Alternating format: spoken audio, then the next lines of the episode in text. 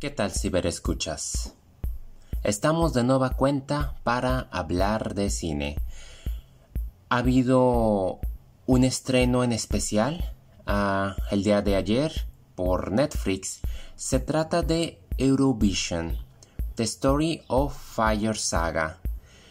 Esta película escrita por Will Ferrell, protagonizada por él mismo al lado de Rachel McAdams, es prácticamente una sátira de un concurso que tiene décadas creando fama, lanzando el estrellato a grupo como ABBA. Y había visto los avances, al principio yo no sabía si era un concurso live, si era una película, si era una serie, eh, si era una comedia, realmente no estaba como que muy familiarizado, aparte que sinceramente yo no soy fan de las películas de Will Ferrell, a su comedia a veces se me hace como que muy torpe, no es como que de mi estilo. Simplemente mm, no es mi estilo, por así decirlo. Eh, quise darle la oportunidad porque Rachel McAdams me gusta lo que ella hace, cualquier trabajo ella en que aparece. Luce, yo pienso que es una actriz muy talentosa, aunque en esta ocasión no hace uso de su voz, ya que quien le, quien le dobla la voz en las canciones se trata de Molly Sanden, quien sin duda es, válgame, tiene una forma de llegar a muchos corazones porque ella canta desde el corazón, como muchos se van a dar cuenta con esta película. Entonces decidí darle la oportunidad a esta especie de sátira que está en su ejecución es perfecta. No es como que muy insolente o irrespetuosa. Prácticamente es ingenua y seria que es lo que me agrada. Maneja mucho el aspecto como de los sueños, perseguirlo, que tú sigas adelante sin importar que todo un país se burle de ti.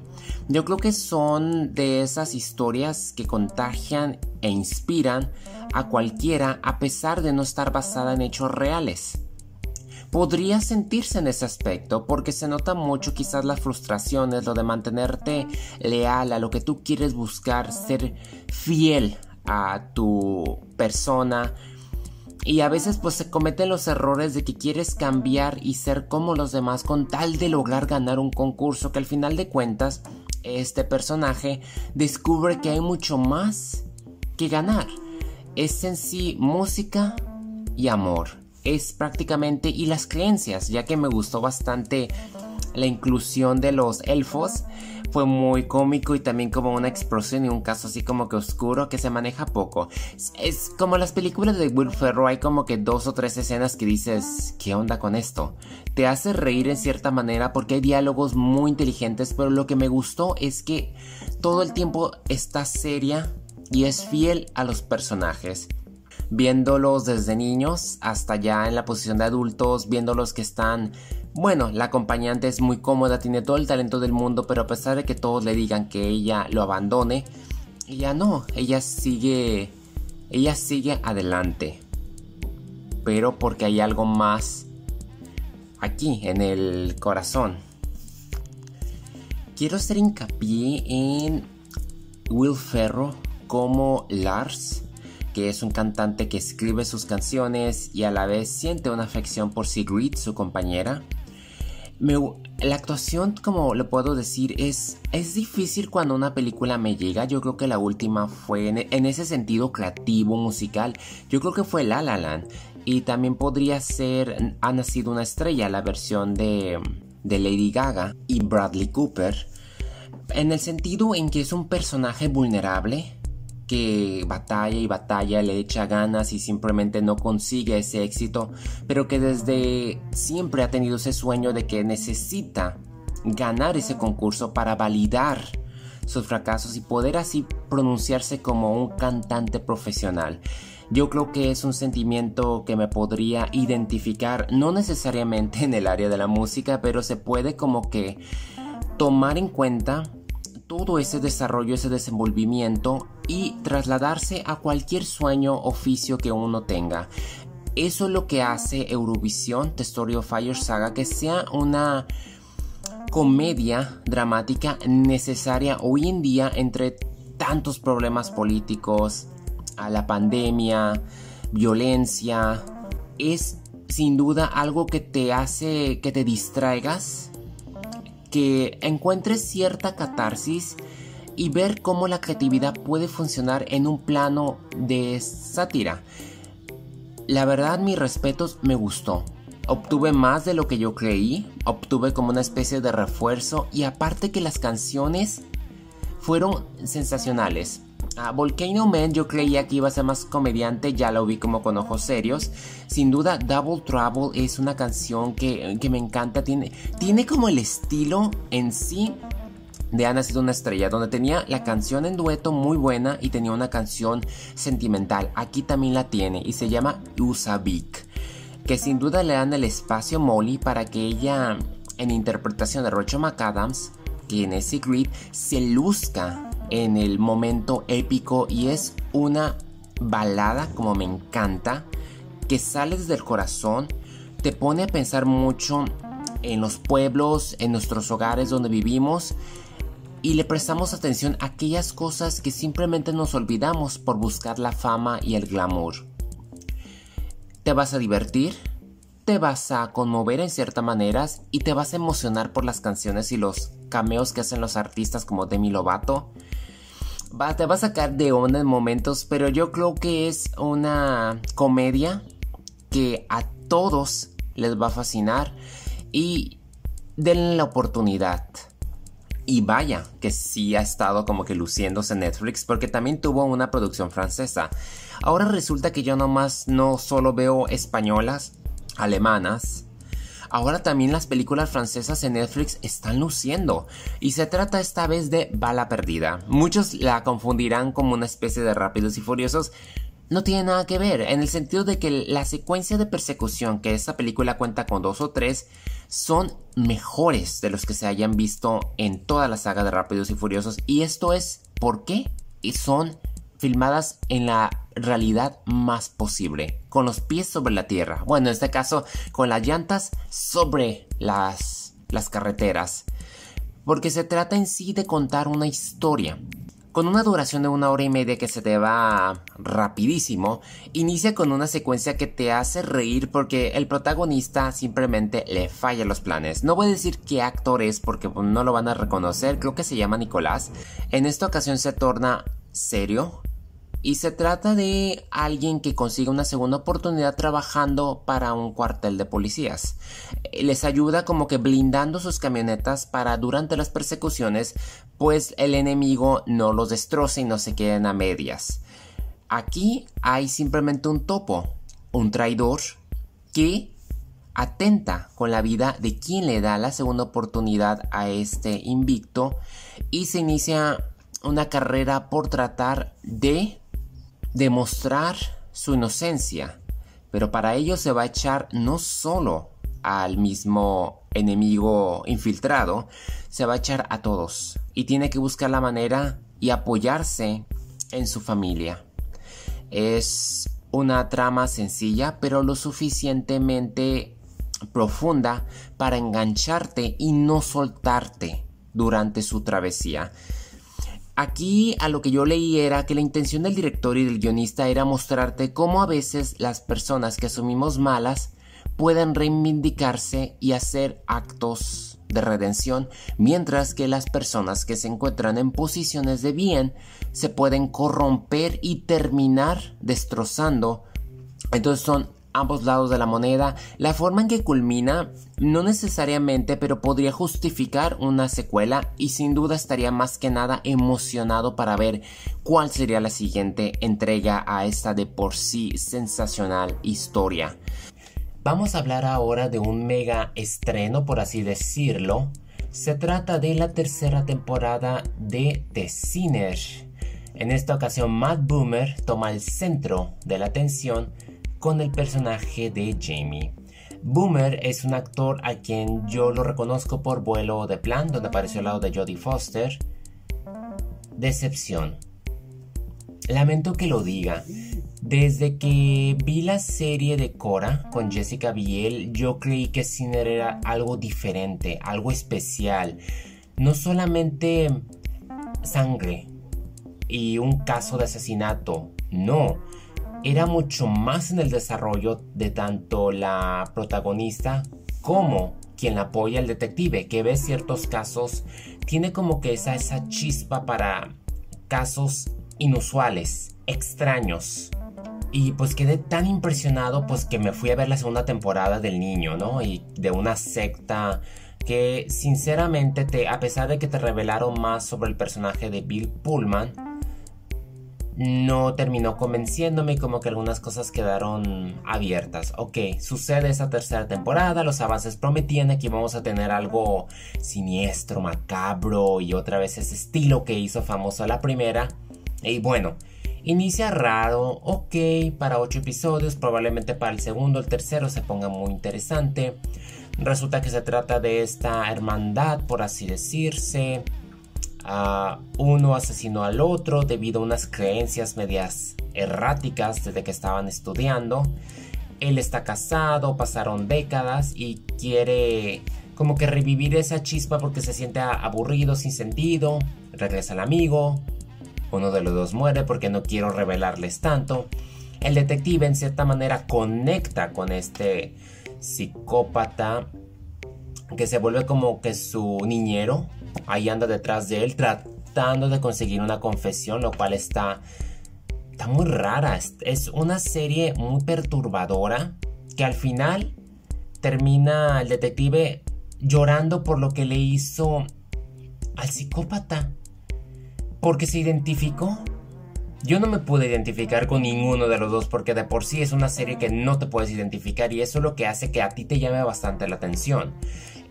Tessine había fijado un, um, un nivel donde todo podría, todo puede ser posible en una serie sin necesariamente haber ciertas conexiones. Que las hay, pero esa es donde cae la incertidumbre. Y aquí es, no es que sea tan predecible, es que simplemente es muy aburrida. Es como que ni siquiera los diálogos son tan entretenidos porque se la pasan en como que en cuestionar. Es como, es como una serie filosófica, pero para asesinos. Donde muestras como que sus... Como que, no, pues con abrazos y con besos se pueden arreglar las situaciones, ¿no? Es, esa especie de, de política se puede ver reflejada porque hasta se supone que a la casa de una de las víctimas que iban a ir, pues la víctima al final termina sintiéndose como que obsesionada también con él o que le ve su aspecto de apegar y no vayas con él porque vas a cometer un error. Es muy complicado de explicar porque cuando no tienes definido bien el bien o el mal, si lo echas todo, simplemente no hay una dirección concisa y todo parece que simplemente fue un borrador cuyos mejores secuencias que suceden como en los primeros dos y en los últimos dos episodios terminan tirados a la basura porque tus personajes no están bien diseñados. Ciertamente Boomer hace una actuación poderosa, pero esta serie fracasó en su guion. Es un terrible guion con todo respeto. No tiene nada que ver y yo, yo entiendo que esta serie quiere como que hacer cosas diferentes, pero pero tienen que tener como que justificación, tienen que estar concisas. Porque pues yo creía en esta serie. Ya llevan dos temporadas yo me puedo volver a poner la primera temporada y me puedo emocionar y decir, hoy, ¿qué pasó? O sea, en todo caso, mejor no hubieran hecho otra serie. Necesitamos una temporada como lo fue Jessica Biel. Es más, regresen con ella. Que se tope con otro caso, que ella auxilie en algo similar. Biel fue perfecta en la primera temporada y yo siento que la están desaprovechando al no hacerle referencias o que no aparezcan estas secuelas. Y la verdad ah, necesitan trabajar muy duro porque no, una cuarta y yo creo que ya la voy a tener que pensar ah, tres veces antes de verla. Y ya ven, a veces si hablo mal de, de series o películas de Netflix, no solamente no todo es de color... Ah, rosa, pero es que también, también lo admito. Algunos estuvieron diciendo que estuvo sensacional por la actuación, pero no se trata de la actuación, se trata de la historia, del mensaje y de lo que quieres ah, dar a enseñar. Y yo creo que este no es un mensaje correcto. Necesitan regresarse a la primera temporada y encontrar eso que los hizo que en primer lugar se diferenciaran de los demás de un grado no solamente por presentar algo diferente, sino de verdad trascender con una narrativa y personajes vulnerables. Ya para cerrar, tuve la oportunidad de ver los ocho episodios de Mandalorian Gallery, una nueva serie que está disponible en Disney Plus. No me preguntan cómo los pude ver. Bueno, en parte tengo que agradecer a, un sitio en Facebook que se llama Holocron. Ellos son un sitio que están muy al corriente de las novedades de Star Wars. Me identifico tanto porque ellos amaron toda la saga, sin importar los haters que odiaron el episodio 8 y el 9, ellos simplemente ven lo que yo veo y es una historia completa, nueve episodios y una tarea muy difícil de llevar a cabo por J.J. Abrams y Ryan Johnson. Y es, al final de cuentas, es Star Wars. Lo aceptes o lo rechaces, es una saga que nunca va a quedar conforme. Y en esta ocasión me gustó tanto ver esta especie de, de docuserie llevado a cabo por nada menos que Dave Filoni y John Favreau reunidos con directores como Bryce Dallas Howard y Taiki Waikiki, quien próximamente va a dirigir la nueva película de Star Wars y con mucha razón después de haber eh, dirigido los últimos dos episodios finales de Mandalorian. Mandalorian es algo diferente. A través de esos ocho episodios pudimos ver la integración de los directores, cómo los reunieron meses antes de filmar y cómo entre todos compartieron ideas y las experiencias. Algunos, por ejemplo, aquí Bryce Dallas Howard era la novata y le dieron lo más duro al dirigir el episodio con cuando sale esa ATT que lo hace ATT, escúchenme. Esa esa especie como de máquina dinosaurio porque ella dice que se apoyó en mundo jurásico para hacer esa secuencia de persecución. Aparte de que le dio mucha fortaleza a, Gina, que aparece pues como una soldado que era parte de la Alianza Rebelde me gustó bastante. También vemos el punto de vista de los actores, cómo se sintieron bastante cómodos al poder ser ellos en cierta manera y distintos, porque no son los típicos güeros de Hollywood que solemos ver. Inclusive la música se alejó bastante de lo que John Williams nos ha presentado últimamente y conocimos al músico a cargo, eso de la flauta y cómo poco a poco usó el piano, empezó a integrar ese team que hasta la fecha sigue siendo grandioso. O sea, el soundtrack de The Mandalorian es totalmente diferente, épico y muy como que urbano, mitológico. ¿Y qué se puede decir? El gran secreto de Baby Yoda, como hasta George Lucas se enamoró de, de este muñeco. Algo que también aprendí y que me fascina es algo que ellos llaman como previsualization, el previs, algo por así. Se trata de que hoy en día ya no tienen que viajar los directores o todo el crew alrededor del mundo a filmar, antes de que todos se pongan de que no, no, no, es que uno tiene que viajar, bla, bla. Para esta especie de películas ayuda bastante y sirve para los actores y ahorran bastante dinero porque ellos construyeron como una especie de, de círculo, así como un, auditorio por así decirse, 360 grados de pantalla y a través de ellos están en convenio con una mm, agencia déjeme checar se trata de Epic Games Unreal Engine por así se llama esta quienes les apoyaron en crear los planetas y la iluminación, porque le cuenta que el actor se llega a mitad de la escena, llega el director, pone la cámara y a través de un técnico él acomoda qué tipo de iluminación gustan y lo filman a la primera. Entonces se ahorran tanto de ir a buscar localizaciones, tener que esperar el atardecer. Ahora por computadora, sin tener que animarlo en postproducción, ya lo pueden filmar exactamente en el momento y eso les ahorra bastantes. Eso es lo que les ha ayudado bastante la previsualización y aparte de que antes de filmar, todo lo hacen por animación. Gracias a la experiencia de John Favreau en El Rey León y aparte de estar en contacto con Pixar Studios, porque pues Disney está a cargo de todo esto, descubrieron que si primero hacen toda la visualización, ya nomás toman las escenas y las unifican, porque ya tienen el trabajo a la mitad y eso facilita, por eso son las reuniones con los directores, los guionistas y los actores, porque ya, los, ya lo vieron en animación, ven lo bien que se ven y ya nomás van directamente a filmarlo. Eso les hace que haya menos repeticiones en esas grabaciones y menos trabajo en postproducción. John Favreau es un genio, la verdad, aparte de que cabe remarcar que él fue quien comenzó el universo de Marvel con Iron Man. Vean hasta dónde llegó, hasta Endgame. Tanto como actor, editor, guionista, director, productor, Favreau es un genio y al lado de Dave Filoni también está aprendiendo a dirigir y está brincando hacia el siguiente nivel dejando la animación, hacen un equipo que sin duda Kenny Kennedy se beneficia bastante. John Favreau se aleja un poco de Kennedy porque Kennedy es como que, ella quiere como que arriesgarse pero mantenerse, ¿no? John Favreau quiere arriesgarse pero siempre tomando en cuenta la opinión de los fans, de las personas. Y él lo comentó hace rato. Yo no creo que esto cause un choque como dicen que Lucasfilm están peleados y todo. Hasta vimos a Kennedy delante de las entrevistas y está orgullosa de ese equipo porque para bien o para mal es parte de Star Wars y tiene que haber de todo ella a lo mejor está un poco más conservadora, pero porque no pueden darse el riesgo de correr. Es como todo. Y yo creo que están haciendo un excelente trabajo. Sí me gustaría, con todo respeto, ver a Favreau o a Dave Filoni que asumieran más el mando. Ah, yo creo que a lo mejor es cuestión de tiempo. De Filoni todavía está joven, está aprendiendo y estoy muy seguro que a la larga él va a dirigir una película de Star Wars con ayuda de Favreau. Hay mucho talento.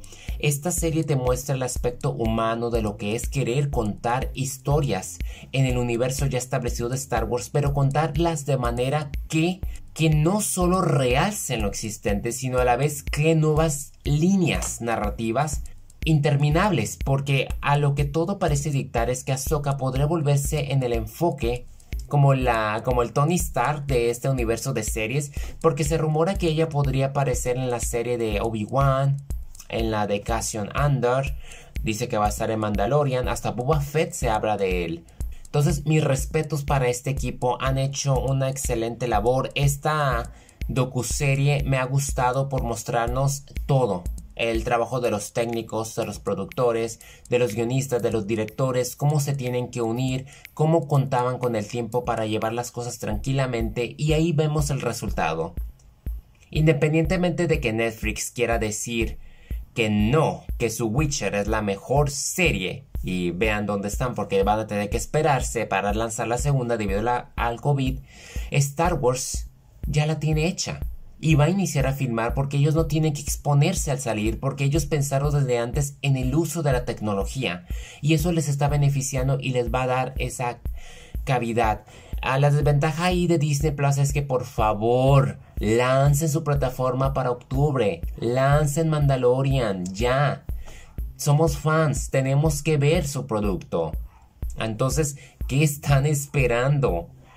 Ahí estamos al pendiente y lo que hemos aprendido ahora de este podcast es, sigan sus sueños, crean en el poder de la creatividad. Y sin duda todas las historias pueden abrir paso y pueden lograr que no solamente nuestros sueños se hagan realidad, sino de que el mundo mejore a través de la comprensión y de la visualización.